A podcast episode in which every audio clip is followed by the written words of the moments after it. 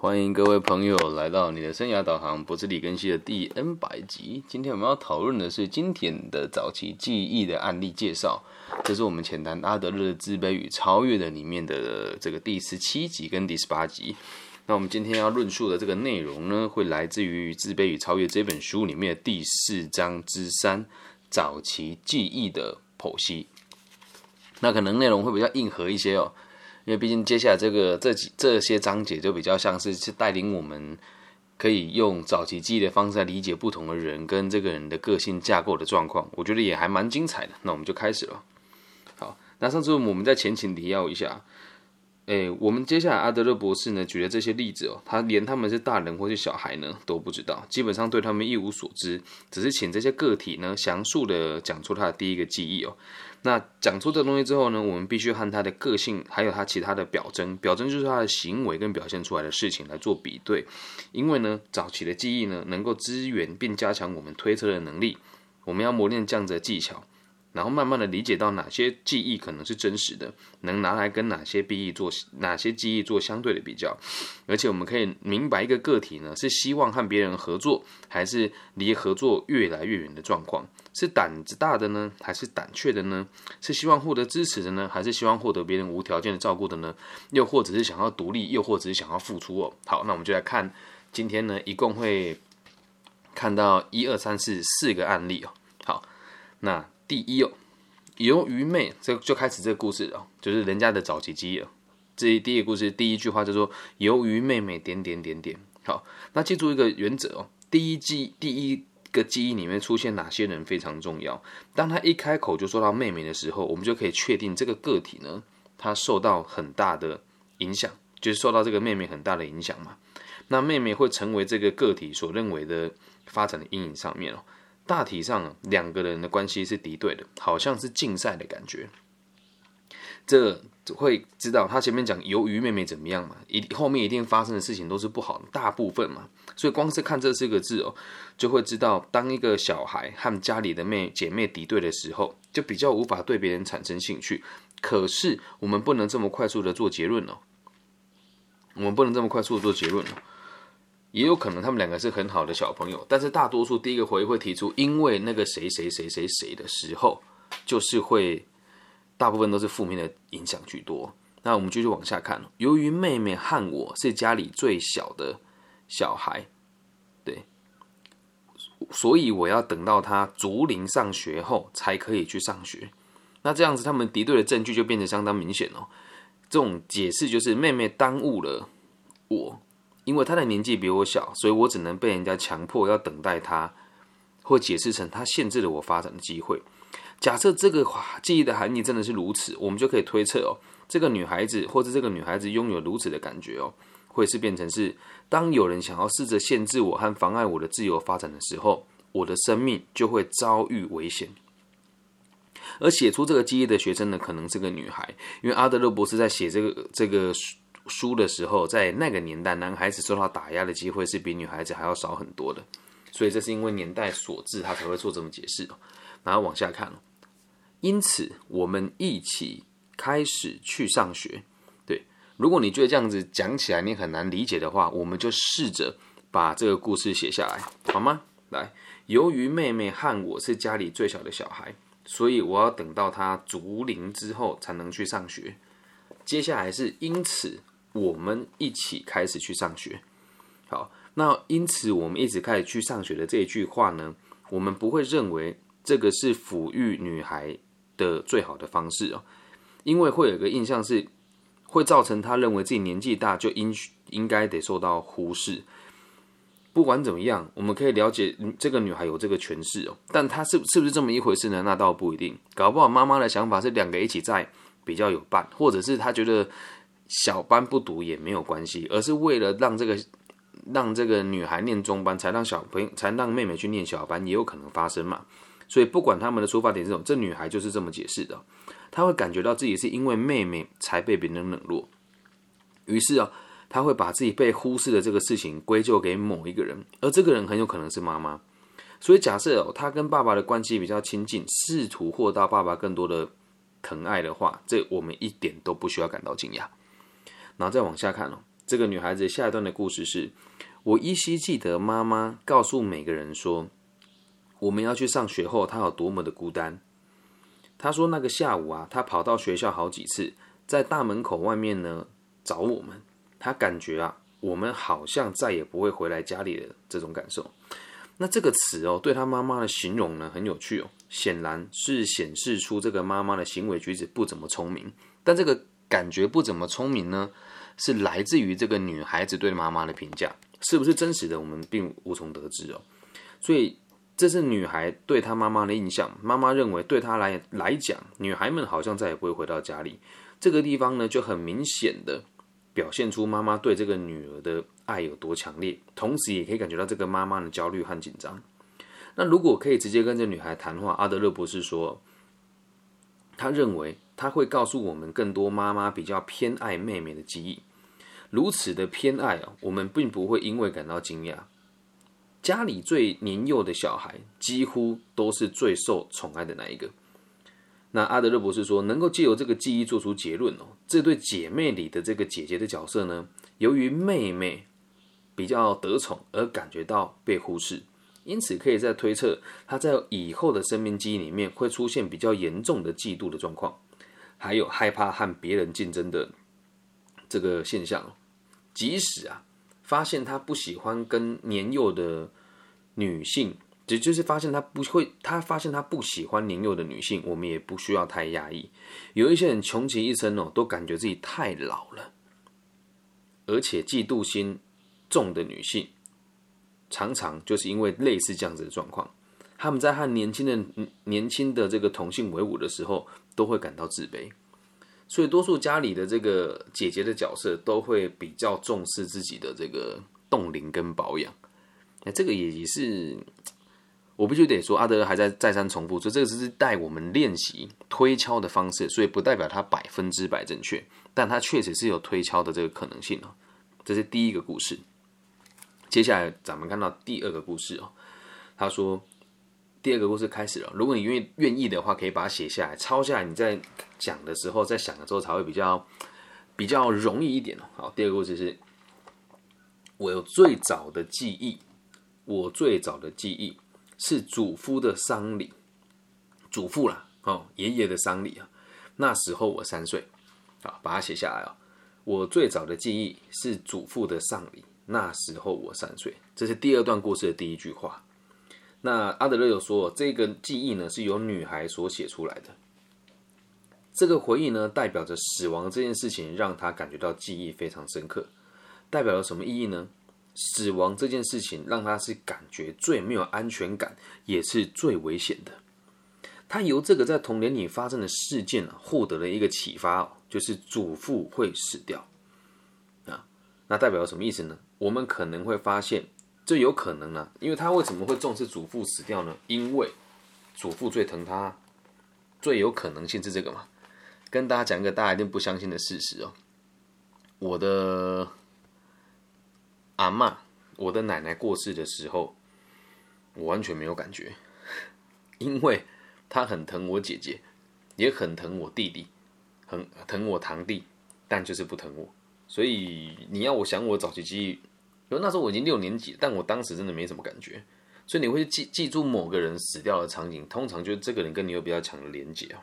好，我们继续往下看了，我们会发现他很有可能最受这个 爷爷的喜爱，并且呢，有可能被他宠坏哦。那这边阿德勒有做一个比较主观的论述啊，他说，祖父祖父母通常都会惯坏儿孙哦，相较于父母，他们比较没有责任。没有发现有一种冷叫阿妈觉得冷，对。而且经常希望哦，把孙子占为己有，这是一种私心哦。我想，我等我当阿公的时候，应该等我当爷爷的时候，应该就可以体会哦，以显示出他们依然能够获得爱。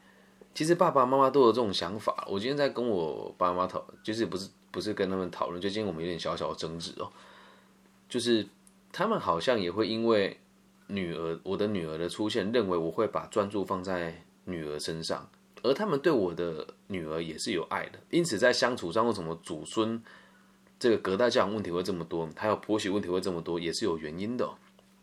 因为在他们世界里面，他的儿子或是女儿，不只只是多了一个他自己的儿子女儿会分散他们的爱，还会有一个和他们相处的对象会分散他们的爱，因此祖父母就会很容易失去理性啊。那也不能责怪他们的原因，是因为他们曾经在上个世代的时候，用他们最青春的年华奉献在我们身上，那理所当然会希望我们有做一些反馈跟回馈嘛。那也毕竟不是每个父母都有读过个体心理学，所以如果你的爸爸妈妈不是很理性，你也是年轻爸妈的话，我只能说我们得一起努力，因为不是只有你遇到这个麻烦，我也正在遭受当中。但最积极的做法就是我们理解他们。然后也告诉自己无法改变他们，因此等到孩子们更大了以后，我们可以各自独立的时间到来了呢，才可以再重新的诠释跟他们的关系。但在我的世界里面，我不大会去想左右他们，我会影响他们，但我知道机会不大。然后我只会告诉自己，如果可以的话呢，我希望我自己不要把一样的烦恼带给下一代，否则这纷争是解决不完的哦。好，那阿德勒有说了，在很多在我们的文化里面呢。死的老人哦，不容易肯定自己还有价值。有时候为了寻求这份肯定啊，他们最喜欢用的方式就是发脾气跟发牢跟发牢骚。我相信，如果你年纪跟我相仿，就发现你的爸妈确实很常这样。因为他们，你要理解一件事哦，当你到五六十岁的时候，你的事业跟你的世界中心就在往外面移了，你再也不是世界中心，你再也不是那个最有权势的人。那又想要得到人家的关爱，你才刚刚摆脱掉那个权威的角色，你一定会用这种最暴力的方式去得到你想得到的东西啊！还是那一句话，等我们变成老人的时候，不要造成别人的烦恼跟麻烦就好。好，我们继续往下看。那在这边呢，我们相信啊，这个过世的祖父啊，对女孩自小就有这种百般的偏，就是这种宠爱哦，所以这一份溺爱呢，深深烙印在这个女孩的记忆里面。所以这个祖父的去世呢，对他带来的打击是相当大的。接下来呢，请大家书写下来哦。下一句话，这个个案是这么提的说的：我非常非常清楚的记得，看着爷爷躺在棺木里，一动也不动，如此的苍白。好，我是如此清楚的记得。看着爷爷躺在棺木里一动也不动，如此的苍白，可能每个地方的翻译会有点不一样了哦。那这边呢，其实阿德勒博士也表现出一个很直接的态度，他说：“我个人并不苟同让一个小孩目睹死人容貌的做法，特别在没有特别没有在事先给小孩做了心理状况、心理建设的状况之下，因为孩子对于死亡还是有一点。”恐惧的吧，所以如果未来家里真的有，我只是举个例子，如果家里真的有这个亲人过世，现在在台湾也有很多这个所谓的离做这个好好告别的这个工作，如果在这个情况下没有给孩子很很好的疏导，可能会对他造成很大的影响。那很多孩子啊都会告诉我们哦，他们深深的记得某一个人过世的场景，而且毕生难忘。如果这样子的话，如此的小孩就会降低。努力去降低或者是克服死亡的威胁。好，那什么叫降低跟克服死亡的威胁？我们继续看下去哦。通常十之八九呢，在那个年代他们会立立志成为医生。那我们这个年代可能就会有所谓的医生跟护理人员。不过这也是在我们这个做咨询的过程当中哦，很常遇到的状况。我问说，那你怎么会想要当护士或者想想要当医生？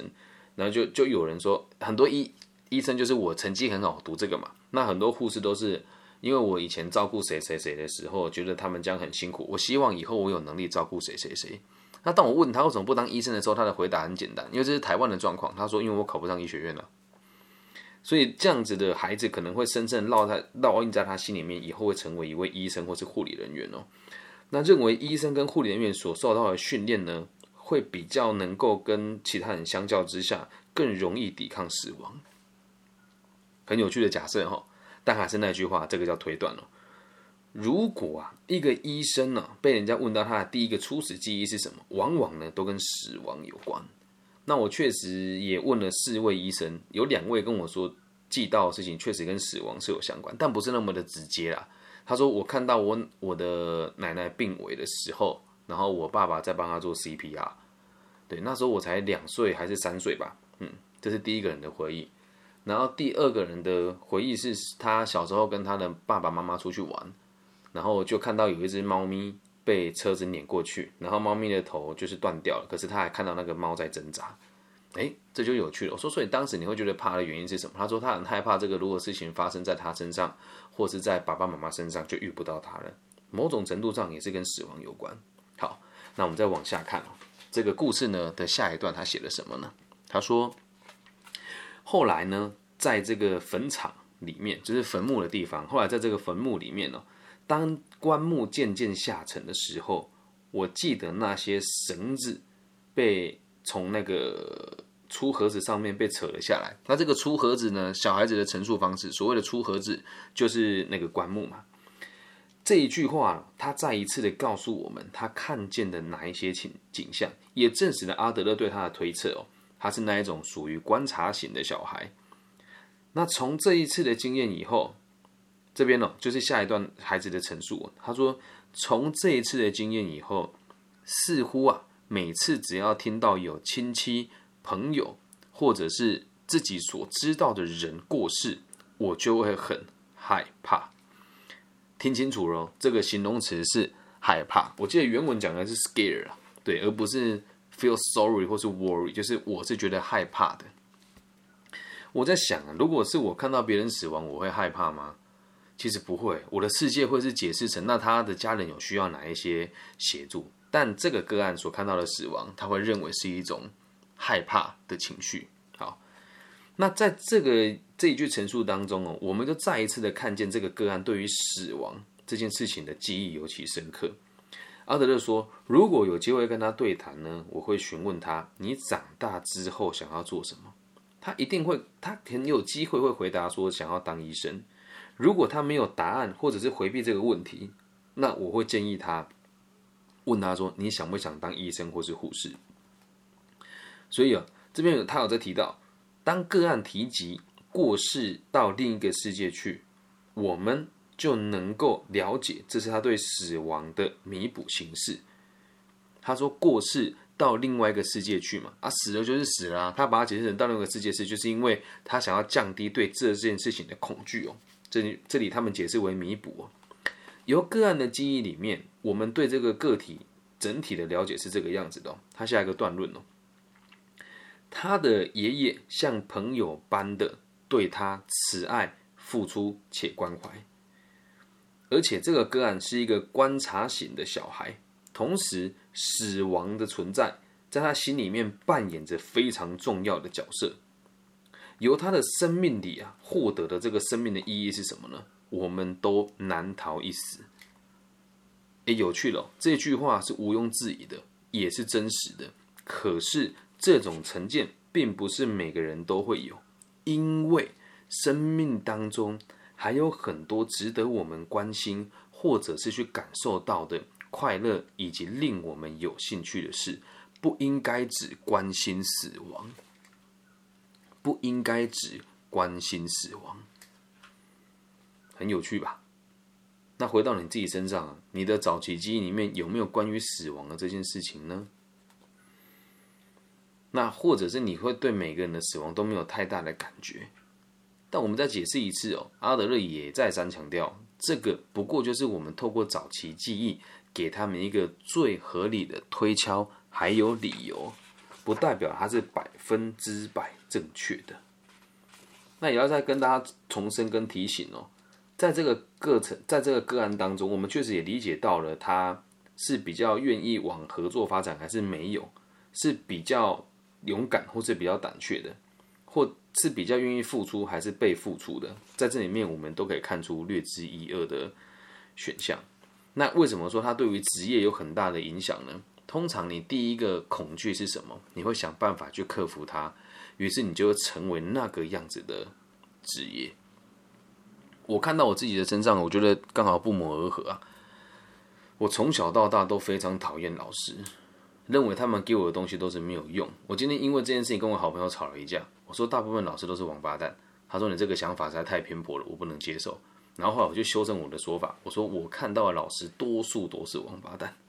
所以我现在会很认真的从事老师这个行业。但我并不会跟别人讲我是老师，我会说我是教育领域的工作者，我不会想要让自己，就是不会想要让别人评论我说是特别的啦。OK，好，那这是我们今天的上半部，接下来我们来讨论下半部。